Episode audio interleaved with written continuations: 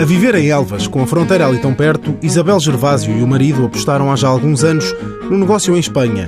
Mas a crise baralhou-lhes as contas. Nós tínhamos uma empresa de alumínios em Espanha e acontece que a construção caiu, houve empresas que nos ficaram a ter imenso dinheiro e então foi uma solução que nós abraçamos para resolver a nossa vida. A solução foi abrir, em Elvas, um restaurante, a Tasquinha. Como gostávamos de coisas rústicas, de coisas alentejanas, e eu gosto muito de cozinhar, o meu marido teve esta ideia, e então está tudo, a casa está decorada típica, e é só comida tradicional, e então até agora tem estado a correr muito bem. Foi há um ano que Isabel e o marido abriram a tasquinha. O filho também costuma dar uma ajuda quando pode, mas o casal teve de contratar uma funcionária. Recorreram ao IFP e à medida de apoio Estímulo 2013. Já tinha ouvido alguma coisa na televisão e pronto, outros conhecimentos.